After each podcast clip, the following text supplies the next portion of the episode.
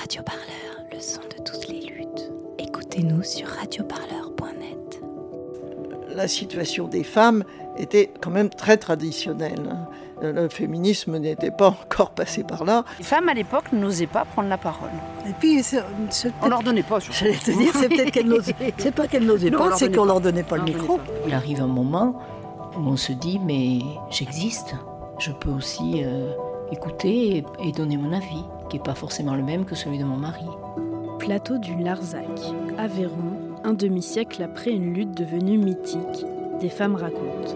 Dans le précédent épisode, Christiane Burguière, Elisabeth Bayon, Solveig et Anne-Marie Le Thor racontaient leur vécu de ces dix ans face à l'État, face aux militaires.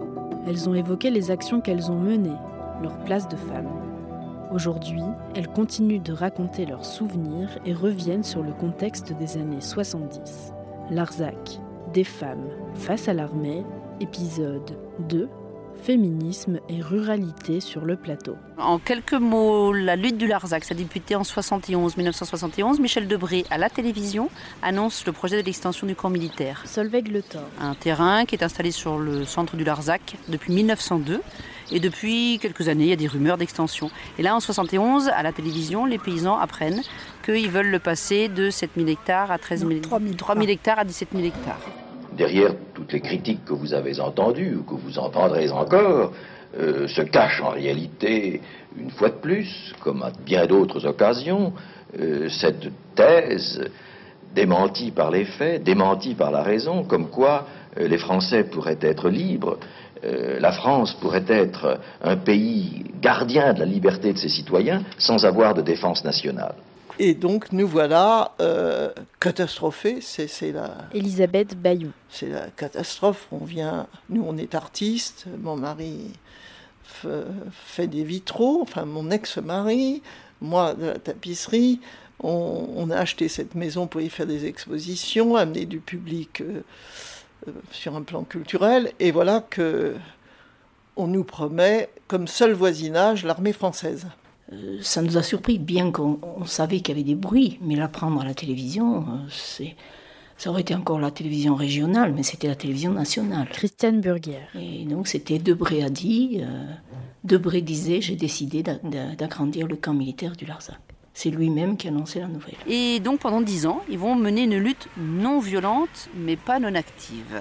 Ils vont avoir l'intelligence d'utiliser plein de supports qui va permettre à plein de gens de venir les soutenir. On est tout de suite dans le bain, on, on a l'impression qu'on est fichu d'avance, le début est un peu, est un peu tortueux, il est avéronnais avant tout, euh, et puis c'est quand même en 72, avec le jeune de Lanza del Vasto, que là, une dimension euh, qu'on appelle aujourd'hui médiatique naît. Enfin, on est presque à, se dire qu'on a gagné en, en 72. bon. On aura aussi ce sentiment-là en 73 avec le rassemblement. Et donc, euh, le succès est, est très rapide. quoi. Et le paysage euh, plaît, euh, ça, ça emballe les foules. Il faut savoir qu'à l'époque, en France, on est après 68, donc c'est tous les mouvements féministes, occitanistes, antinucléaires, antimilitaristes, donc ça va devenir une espèce de creusot national, ce- ce- cet endroit-là, ce Larzac, où vont se confronter plein d'idées différentes. Un creuset. Un creuset. Le creusot, c'est bien aussi, c'est Oui, beau c'est le creusot, bon. parce que C'est. Bobin qui habite au creusot. Ah bah c'est bien. Mais le creuset, un creuset où va justement se faire une alchimie de toutes ces, toutes ces oppositions et Oui. toutes ces luttes de l'époque. Euh, moi je dirais oui c'est ça, c'est un combat, on va dire un combat, Anne-Marie Le Thor, une résistance contre la mainmise d'un contre une mainmise injuste, euh, irrespectueuse de la vie, etc. Ils, se, défendent, ils défendent leur vie. Enfin, nous défendions la vie. Dans son appartement à Millau, Elisabeth Bayon parcourt les livres de sa bibliothèque avant d'attraper une revue. C'est un exemplaire de Sorcière. Vers la fin de la lutte, cette revue féministe fait appel aux femmes du Larzac. Parue de 1975 à 1980 et dirigée par Xavier Gauthier, Sorcière prépare le numéro 20, La nature assassinée. Eh ben, sur du papier, euh, voilà. Et nous, les femmes, leurs papiers, on les déchire, on les brûle, on les leur renvoie quand les hommes ont renvoyé leurs papiers militaires, nous les femmes ont été un peu vexées. Aussi, les premiers papiers que l'administration a mis à notre portée, ceux de l'enquête parcellaire, c'est-à-dire l'exposition en mairie des cadastres et de toutes les parcelles de terre désirées par l'armée, nous les avons réduits en miettes. Ainsi, depuis neuf ans, leur camp militaire, ça n'était qu'un camp de papier. Sur le Larzac, c'est le pouvoir qui fait des projets irréalisables, qui est velléitaire. Il a beau réaffirmer à la télé, à la radio, dans les journaux, le camp se fera, le ton n'y est pas. Cette véhémence-là est celle des utopistes. Car notre lutte pour la terre est concrète et quotidienne. C'est pas une lutte claire, disent les uns, le Parti communiste par exemple. C'est une lutte qui vole bas, disent les idéalistes. Oui, c'est peut-être pas une lutte claire, mais c'est une lutte. Elle vole peut-être bas, mais elle vole. D'ailleurs, on ne peut voler haut quand on choisit de s'étaler dans le temps. Et qu'est-ce qui vous a poussé à écrire ce texte? Bah, d'abord, j'aimais bien écrire, et puis euh, je, je, et ce qui m'a, c'était de relier féminisme et, femmes du Larzac. Ça, ça m'intéressait beaucoup. Les sorcières de Paris voulaient absolument que les femmes du Larzac expriment euh, leur place. Donc, euh, ça enquiquinait beaucoup de femmes sur le plateau à écrire. Euh, elles n'avaient pas trop le temps. Donc, j'ai fait un texte général et puis euh, j'ai essayé de les stimuler. Ça a marché. Hein. C'est un texte à plusieurs voix où les femmes racontent euh, de façon très différente leur, euh, leur position. Il, y a des, il y a des féministes euh, parmi les, jeunes, il y a des traditionalistes, il y a des mères de famille, il y a des femmes, femmes de leaders qui, sont, qui vivent la, la réussite de leur mari comme par procuration. Quoi. Ça, c'est très net. Et, et d'autres qui considèrent que les femmes ont été très utiles, mais que ça s'est pas trop vu. Dans les années 70, le MLF, mouvement de libération des femmes, est de plus en plus actif, principalement à Paris. Il est aussi de plus en plus médiatisé. La deuxième vague du féminisme prend de l'ampleur pour le droit de disposer de son corps, pour le droit à l'avortement et pour une remise en cause du système patriarcal. Pourtant, à 650 km de là, dans le milieu rural qu'est le Larzac, les réalités ne sont pas exactement les mêmes et les modes de vie et contraintes parfois radicalement différents. Je vais mettre plus. Mais je pense que la place des femmes, euh, on n'en parlait même pas. Les femmes, elles faisaient leurs tâches quotidiennes, elles se levaient le matin, elles savaient ce qu'elles avaient à faire et voilà, c'est quelque chose qui est, qui est arrivé après. C'est vrai que la place des femmes a énormément évolué, c'est sûr, et c'est très bien, c'est très bien, il le fallait. Pour certaines femmes, il le fallait. Mais à la campagne, c'est très différent. Et aujourd'hui, je crois que même sur le Larzac, il y a 8 à 10 femmes qui sont chefs d'exploitation. Une dizaine, quoi, en gros. Et tant mieux, c'est bien, mais ça n'aurait pas été mon choix, moi la situation des femmes était quand même très traditionnelle. Le féminisme n'était pas encore passé par là, c'est-à-dire que les femmes ont aidé les hommes euh, dans, des travaux quotidiens pour les ont soutenus pour qu'ils puissent être de, de, des leaders euh, euh, reconnus et, avec des prises de parole et des, actions stratégiques, etc. Dans les années 70, on peut dire que euh, tout est basé sur euh, la complémentarité. Un Del Vasto, déjà, qui a beaucoup impressionné Larzac et l'a beaucoup influencé, disait euh, la femme c'est le cœur, l'homme c'est le cerveau. Bon, enfin, je caricature un peu, mais c'était ça. J'avais vu un article là-dessus. Donc chacun dans son, chacun dans son rôle. Et donc, quand il s'agissait de faire faire faire un, enfin faire faire, oui, un discours à une femme, eh bien, c'était la voix du sentiment, la voix, oui, c'était la voix de la mère qui, qui s'élevait.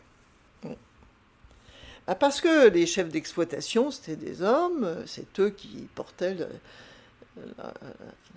la, direction de, l'entreprise et, qu'on a affaire. Euh, Puis qu'à l'époque, il y avait vraiment beaucoup de boulot. Puis, puis je vous dis, l'énergie, on la mettait contre le camp militaire. Il ne fallait pas se diviser. Et est-ce que peut-être la lutte du Larzac a aussi été un tremplin pour les femmes d'émancipation? Bah, je pense qu'il y a eu quelques divorces après. il y a eu quelques remises en cause euh, dans les, dans les foyers, dans les chaumières. Et puis, euh, ben, on... oui. Mais enfin, on peut pas, de toute façon, pendant la lutte, on peut pas remettre en question. Déjà, c'était énorme de se défendre contre l'armée, être légitime et tout, et en plus d'amener la contestation dans son, dans son couple, dans son foyer. Donc, euh, et puis des femmes n'ayant pas une économie autonome, je ne voyais pas comment ça, pouvait se faire. Mais enfin, il y a eu euh, des rouspétances euh, de femmes plus jeunes qui ont trouvé que leur place était minorée et, qui témoignent dans ce texte dans Sorcière. C'est une autre époque. Peut-être aujourd'hui, je ne je réagirais pas pareil. Mais à ce moment-là, j'étais jeune, j'étais heureuse, ça me suffisait. Il n'y avait qu'une gêne, c'était l'extension du camp, et, on, se disait où on va aller, qu'est-ce qu'on va faire, qu'est-ce qu'on va devenir? C'était ça le souci. après, la place des femmes, c'était secondaire en fait. Mais elles étaient toutes présentes finalement. Mais sans trop se poser des questions, parce qu'on était en fait tous dans le même bateau. Et nous, on était les plus jeunes, mais il y avait des, gens de 60 ans, quand nous, on en avait 25, et qu'on respectait, qu'on écoutait. On écoutait la parole des anciens qui qui venaient pas forcément euh, enrichir le débat parce que les pauvres, euh, ben, dans la campagne, beaucoup à cette époque-là n'avaient pas fait d'études, donc pour s'exprimer c'est difficile. Moi, je suis, on fait partie de ces gens-là aussi, avec mon mari. Mon mari a quitté l'école à 14 ans et moi à 18 pour me marier. Il fallait se marier, il fallait on cherchait, nos parents, c'était un peu insouciant. Ils cherchaient pas un métier pour. Euh, et moi, j'avais pas envie de, travailler la terre.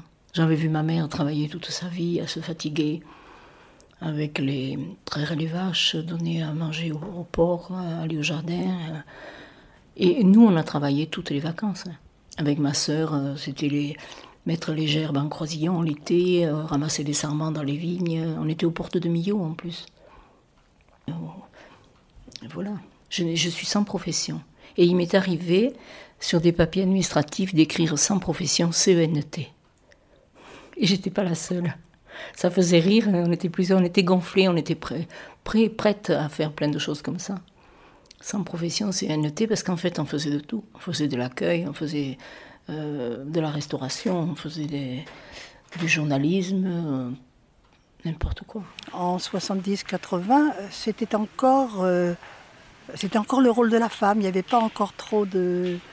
Elle était là en soutien, elle était là pour euh, s'occuper des enfants, faire la cuisine. Le, secrétariat. Secrétariat. Et beaucoup, moi, je trouve, dans la, dans la, communication. Voilà. C'est vrai qu'elles étaient sur l'accueil, mais elles étaient très actives sur la communication. Les premières journalistes à Gardarem, Lolarzac, ce sont des femmes. Des femmes. Euh, qui ont eu besoin, je ne pense pas que des hommes auraient eu ce besoin-là, d'être formées parce qu'elles se sentaient incompétentes alors qu'elles étaient forcément tout à fait autant que les hommes, mais elles ont eu besoin de se former au journalisme, euh, les, écritures, les, pour faire les manifestations, les, slogans, etc. Ça a été le, rôle des femmes, ça. Hein. Ce qui ne les empêchait pas d'être dans les actions. Hein. Quand il fallait être aux premières lignes, elles y étaient aussi. Bien sûr, mais moins voyantes. Elles sont moins devant quand même. Tu as toujours besoin d'avoir les bonhommes devant qui prennent la parole. Oui, qui, ah bah. quand il faut prendre la parole, c'est toujours les ah, hommes qui sont sur le, qui sont micro. À, part Marie-Rose Guiraud, qui à un moment donné prend la parole et c'est une force extraordinaire. Oui. Les femmes à l'époque n'osaient pas prendre la parole. Et puis, on leur donnait pas. J'allais te dire, c'est peut-être qu'elles n'osaient. C'est pas qu'elles n'osaient pas, c'est qu'on leur donnait pas le micro. Oui, oui. Et elles s'en emparaient pas. Alors qu'aujourd'hui, c'est différent. Elles ont le courage d'y aller et de, de Oui, oui, mais il y, a, il y a 20 ans, hein. enfin il y a 40 ans de lutte. Ça fait deux générations presque. On est dans le milieu rural en plus, donc le rôle de la femme est différent, il est plus au foyer. Elle ne s'autorise pas à prendre la parole, tout simplement aussi. Hein. Il y a quelques instants, Solveig évoquait Marie-Rose Guiraud, une femme au cœur de la lutte. Son histoire mérite qu'on s'y attarde un peu. Décédée en 2014 à l'âge de 85 ans, elle a vécu toute sa vie sur le Larzac. Face à l'extension du camp militaire, elle est particulièrement active avec son mari Auguste Guiraud, paysan. Marie-Rose habitait à la Blaquière, endroit connu pour la construction d'une bergerie illégale par 3000 militantes et militants. En 1974, lors d'une manifestation, elle attrape le micro et prend la parole. Elle a une, une force, enfin, on sent qu'elle elle est à la fois émue, donc elle s'étrangle un peu dans ses mots, mais, mais elle, a, ses- elle est portée par quelque chose, je ne sais pas quoi. l'argent, vous n'avez que ce mot à la Voilà, bouche. L'argent, l'argent, vous n'avez que ce mot à la bouche, mais qu'est-ce qu'on va faire de votre argent? On, sent, on sent une vraie révolte qui vient de l'intérieur, et c'est un moment magique, et les gens applaudissent, et elle, elle continue par-dessus les applaudissements, parce qu'elle n'a pas encore le... Enfin, elle ne sait pas le sens qu'il faut savoir, se faire applaudir, savoir... Non, elle continue, elle est lancée, elle est toute seule devant son micro, et alors c'est extraordinaire ce qui, Extraordinaire. ce qui se passe à ce moment-là. Oui. On sent que, voilà, elle sent les choses, et que... Et c'est dommage, parce qu'il n'y a que cet exemple-là. Combien coûte un paysan? Vous pouvez me le dire? Voilà, c'est très très beau, comme elle le dit. Pour le ministre, pour le préfet, les choses sont si simples. De l'argent et tout s'arrangera. L'argent, l'argent, ils n'ont que ce mot à la bouche.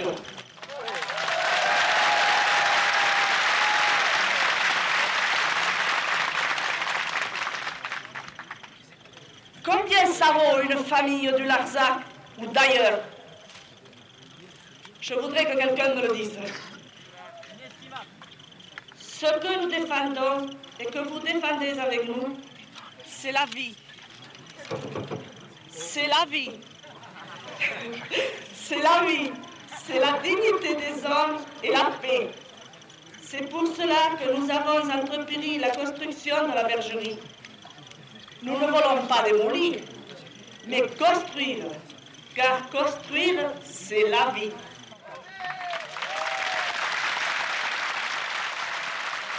C'est aussi elle, Marie-Rose Guiraud, qui a subi l'attentat contre sa ferme la nuit du 9 mars 1975. Un événement qui bouleversera, mettra en colère et questionnera la ligne non violente des paysans et paysannes sans pour autant la renverser. Alors, l'attentat de la Blaquière, ça a été un moment charnière de la lutte du Larzac, parce que jusqu'à présent, les paysans, non violence, non violence. Et un soir, il y a une ferme où il y a donc le couple Guiraud, avec sept enfants, Le berger. le berger, donc ils sont une dizaine dans la maison, et elle est plastiquée, plastiquée, voilà. Il y a des pintes de plastique qui explosent, et la voûte tombe pas loin des enfants, pas loin du berceau du petit dernier, euh, sur le berger. On n'a jamais su qui avait fait cet attentat. Mais là, la violence rentre dedans. Et là, il y a un moment charnière, les paysans se disent comment on fait? On répond violemment ou on continue? Et c'est vraiment un drame pour eux parce qu'il aurait pu y avoir des blessés, des morts. Et je pense qu'il y aurait eu des morts, ça aurait changé complètement la donne, parce que la non-violence, peut-être qu'elle aurait un peu été difficile à maintenir. Donc là, il y a vraiment, il se passe quelque chose. Est-ce que ce sont les militaires? Est-ce que ce sont des anti? On ne sait pas. Il y a eu un- Un une enquête, une enquête de fait, et bien évidemment non-lieu. Donc un jour, dans les dossiers militaires, Peut-être on saura, peut-être. peut-être on saura pas. On n'a jamais su si c'était des gens qui voulaient faire euh, enfin, rompre euh, la lutte euh, ou si ce sont les militaires qui ont fait ça. On ne sait pas, mais ça a été un moment très, très, très douloureux pour euh, le Larzac. Oui, comme Vous vous en souvenez comment, vous, de ce moment-là? Ben, nous, on n'était pas là, c'était en hiver, je crois, on était dans notre moyenne. Quand on l'a appris, ben, c'est pareil, il y avait un aspect dramatique parce qu'on se dit, oh, quelle tournure ça prend. Il y en a une de plastiquée, mais peut-être qu'il y en aura d'autres. On ne sait pas, est-ce qu'ils vont s'arrêter à une ferme saumon? Comment, les gens. C'était très, très impressionnant, très impressionnant. Au cours de la lutte, de grands rassemblements sont organisés. Le premier en 1973 qui rassemble 60 000 personnes. Puis s'en suivra celui de 1974 et 1977. Des militantes et militants de toute la France rejoignent alors le Larzac. Parmi elles, des militantes féministes. Retour chez Elisabeth Bayon qui explique cette venue. Euh, oui, on a eu des problèmes avec les féministes qui sont venues et qui étaient toutes déçues de ne pas trouver des femmes, euh, la femme des purs porcs, comme je disais, euh, de ne pas la trouver euh, toujours en tête des manifestations et prenant la parole, enfin des égéries euh, plus, plus, plus en leader. Oui, oui. Non, on a, on- les femmes du Larzac, souvent, ne sont pas du tout senties comprises par les féministes qui avaient des, une idée là-dessus et qui trouvaient que les femmes restaient trop en retrait. Parce qu'elle venait d'un milieu différent aussi? Ah oui, oui, oui, milieu urbain. Oui, oui. On avait le même problème avec les Mao, avec qui trouvaient que les paysans avaient absolument pas une prise de conscience formidable. Ils voulaient que ça pète, ils voulaient au début. Hein.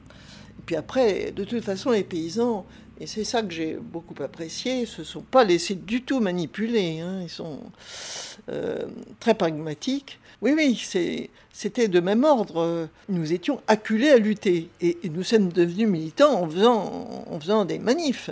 Mais au départ, euh, nous n'étions pas des militants.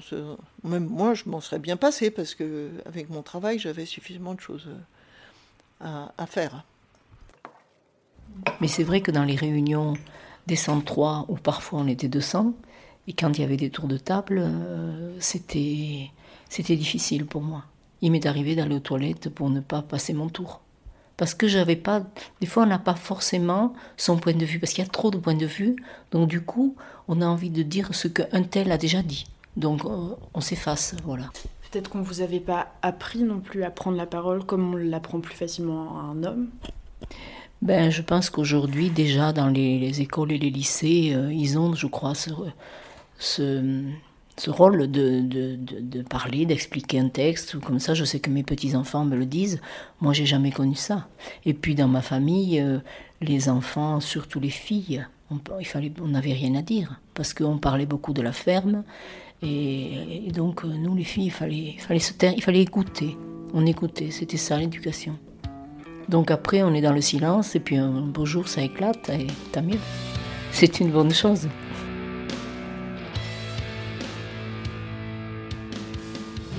Radio Parleur, c'est. Des reportages au cœur de l'actu des luttes. Des émissions et entretiens. Bonjour Fatima Wassak. Pour penser les luttes. Merci d'être avec nous sur Radio Parleur. Bonjour. L'hebdo-parleur. L'argent enchanté disparaît dans les paradis fiscaux, enfin. Votre édito satirico-bordélique. Inventé. Bagaille en fait de l'enfer. De la création sonore plein les oreilles. Pour aller partout, tout le temps. Nous avons besoin de toi. Toi De toi Et toi aussi. Alors faites un don sur radioparleur.net slash don.